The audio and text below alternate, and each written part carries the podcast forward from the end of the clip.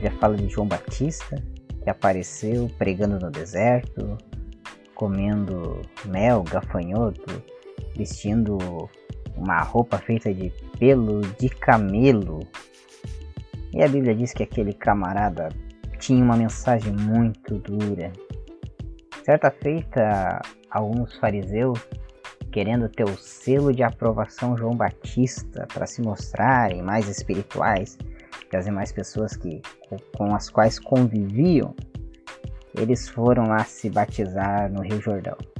E João Batista então os repreende dizendo: Raça de víboras, quem vos ensinou fugir da ira vindoura?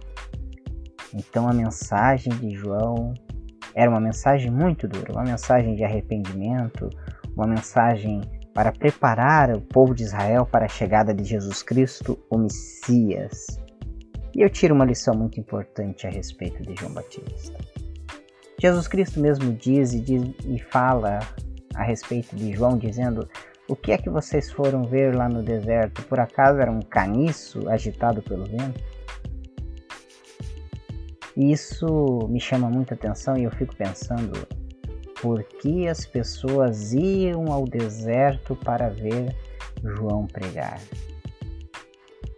Eu chego a uma simples conclusão: que as pessoas iam ouvir João porque a graça de Deus era sobre a vida de João.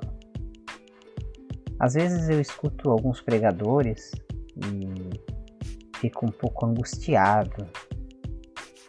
Algumas pessoas se dizem profetas dos últimos tempos, pessoas de mensagem dura, mensagem pesada, uma mensagem tão pesada que até a gente que compartilha ou deveria compartilhar da mesma fé a gente sai da igreja ao invés de sair confortado, ao invés de sair dali com o coração quebrantado diante de Deus, é, pedindo perdão pelos pecados, a gente sai triste, sai infeliz, sai angustiado, sai pior do que se entra no culto. E eu vejo que o que falta é a graça de Deus.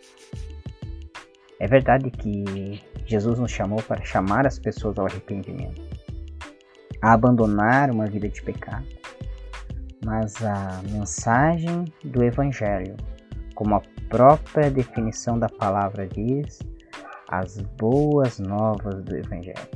E as boas novas são que o homem de fato é um pecador miserável, mas Cristo morreu na cruz para nos salvar. Então, indiferente de quão dura é a nossa mensagem, mas se ela estiver centrada em Cristo, em seu amor para com o homem, as nossas palavras elas precisam produzir graça. Não interessa quantas pessoas nos ouvem ou quão distante é a nossa igreja, mas a partir do momento que as nossas palavras tiverem graça, as pessoas virão nos ouvir a pregar. Eu gostaria que você pensasse nisso e analisasse com muito carinho. Gostaria de terminar com uma leitura em Romanos, capítulo de número 9, versículo de número 30 a seguir, que diz: Que diremos, pois? Que os gentios que não buscavam a justiça alcançaram a justiça? Sim, mas a justiça que é pela fé. Mas Israel, que buscava a lei da justiça, não chegou à lei da justiça. Por quê? Porque não foi pela fé, mas como que pelas obras da lei, pois tropeçaram na pedra de tropeço. Como está escrito: Eis que põe em Sião uma pedra de tropeço e uma rocha de escândalo, e todo aquele que nela crer não será confundido. Irmãos, o bom desejo do meu coração e a oração a Deus por Israel é para sua salvação o, versículo, o capítulo de número 10. Porque lhes dou testemunho de que tem zelo de Deus, mas não com entendimento. Porquanto não conhecendo a justiça de Deus e procurando estabelecer a sua própria justiça, não se sujeitaram à justiça de Deus. Porque o fim da lei é Cristo, para a justiça de todo aquele que crê. Ora, Moisés descreve a justiça que é pela lei, dizendo: O homem que fizer estas coisas viverá por elas. Mas a justiça que é pela fé, diz: Não digas em teu coração quem subirá ao céu, isto é, a trazer do alto a Cristo. Ou quem descerá ao abismo, isto é, a tornar a trazer dentre os mortos a Cristo. Mas que diz: A palavra está junto de ti, na tua boca e no teu coração. E esta é a palavra da fé que pregamos. A saber que se com tua boca confessares ao Senhor Jesus e em teu coração creres que Deus o ressuscitou dentre os mortos, serás salvo. Visto que com o coração se crê para a justiça e com a boca se faz confissão para a salvação. Porque a Escritura diz: todo aquele que nele crer não será confundido, porquanto não há diferença entre judeu e grego, porque um mesmo é o Senhor de todos, rico para com todos os que o invocam. Porque todo aquele que invocar o nome do Senhor será salvo.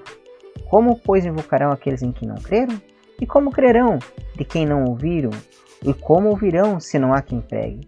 E como pregarão se não forem enviados? Como está escrito: Quão formosos os pés dos que anunciam o evangelho da paz, dos que trazem alegres novas de boas coisas.